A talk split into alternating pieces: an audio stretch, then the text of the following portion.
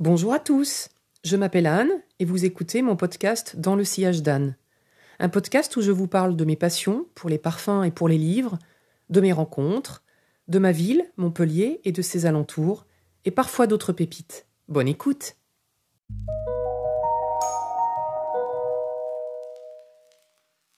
Oui, je pèse mes mots et emploie extraordinaire à dessein. Car ici, dans ce musée d'art brut, rien n'est tiède. Ni le lieu, ni les œuvres, ni bien sûr les artistes et ni l'intention des créateurs du musée. Comme vous savez, je ne suis pas une habituée des musées classiques et celui-ci original m'a provoqué une émotion, m'a mise en mouvement intérieurement.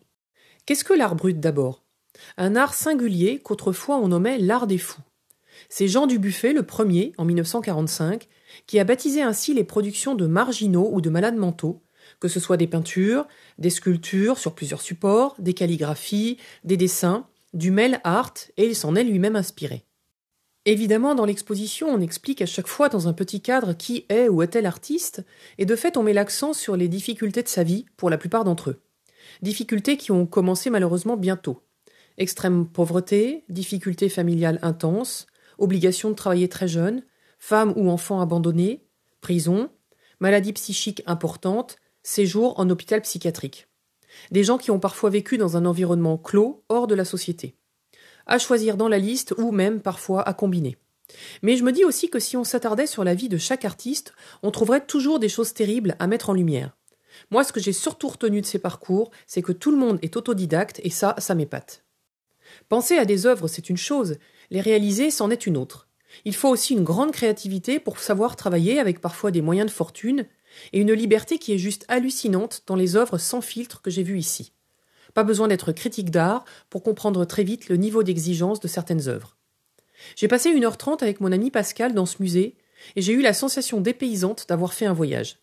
Le lieu, assez grand et beau, avec plusieurs salles, petites passerelles entre elles, jardin et maison au fond de celui-ci de Fernand Michel à visiter aussi, boutique-librairie, permet de renforcer la déconnexion avec le réel.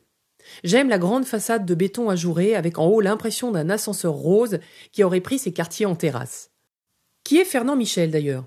Un monsieur assez fantaisiste, un humoriste, qui était relieur à la base et qui s'est pris d'amour pour le zin et même le zin oxydé, et qui a eu envie, mais surtout nécessité de travailler ce matériau j'ai été impressionné par de petits tableaux des Cévennes ou de cabanes qu'on croirait peints, et c'est seulement lorsqu'on s'approche qu'on découvre une sorte de marqueterie de zin. Il avait créé dans sa maison un atelier musée, et ses fils Patrick et Denis ont décidé, voilà sept ans, à partir de ses créations, de créer le musée d'art brut. On voit donc les tableaux de Fernand Michel dans sa petite maison, avec les productions d'amis à lui, et dans la grande partie du musée qui donne sur la rue, les centaines de compositions des artistes internationaux que les fils ont décidé d'exposer. J'ai trouvé incroyable la production d'œuvres, et j'ai lu que dans les réserves ils en avaient trois fois plus. Ils en ont donc sous le pied pour nous proposer encore plein de choses à voir. Je me souviens d'avoir entendu parler de ce musée à l'ouverture, mais c'est vraiment Pauline Salambier, de Visite Insolite, qui a écrit le guide 111 lieux à Montpellier à ne pas manquer, dont je vous ai parlé dans un tout récent podcast, qui m'a donné envie d'aller pousser la porte. Je suis ravi que nous ayons la chance d'avoir un tel lieu à Montpellier.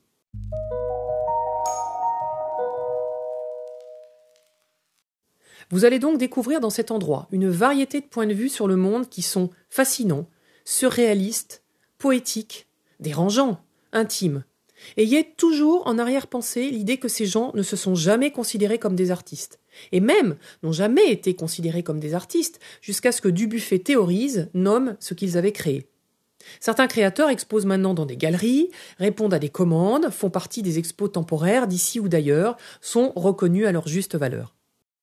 Moi qui ai la chance, peut-être, je ne sais pas, de ne faire quasiment jamais de cauchemars, j'ai imaginé tout d'un coup les bêtes qui pouvaient habiter certains d'entre eux. Mais pas seulement pendant des cauchemars, il y a également beaucoup de visages et probablement même de concepts qui habitent l'esprit de beaucoup de ces gens. Pour certains, on a senti l'urgence de créer et l'apaisement qui en suivait. Je pense même que ça en a sauvé parfois. Il va vous falloir comprendre que vous ne ressortirez peut-être pas du musée comme vous y êtes entré. Je sais que les scolaires adorent venir ici que ce soit les petits de maternelle, aussi bien que les grands qui font des études de cinéma. Je pense que c'est un musée où chacun trouvera une inspiration et des souvenirs pour un moment. Chacun avec son âge, ses connaissances ou sa sensibilité sera touché par plusieurs de ses œuvres. Il paraît que l'art brut est l'art préféré des Français, je n'en suis pas surprise. J'ai été particulièrement impressionné par l'artiste indien qui gravait sur des allumettes, par son voisin de Simès qui a réussi à écrire des milliers de mots dans un carré qui doit faire maximum 20 cm sur 20 cm, par les couleurs chatoyantes de certaines peintures, par les tableaux en zin repoussés de Fernand Michel qui donnent l'impression de voir une photo de l'océan, par le miroir avec des petits personnages dans lequel j'ai pu me prendre en photo au milieu, par le tableau du naufrage du Costa Concordia avec explication, par les petits personnages en bois flotté qui semblent composer une famille, par les immenses boîtes en bois dans lesquelles sont placées de petites créatures, je ne saurais plus m'arrêter si je vous disais tout ce que j'ai adoré. Chacun a son univers bien à lui. Ça m'a chamboulé, ça m'a ébahi, ça m'a hypnotisé, bref, je crois que c'est clair, ça m'a beaucoup plu. Je vous ai mis quelques photos sur le blog www.dansleSillageDanne.fr et le lien vers le musée bien évidemment. Je vous souhaite une bonne journée et je vous dis à très bientôt pour un prochain podcast.